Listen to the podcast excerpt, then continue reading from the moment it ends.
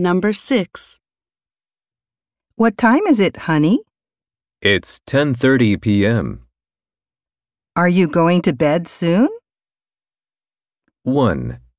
The clock is broken. 2.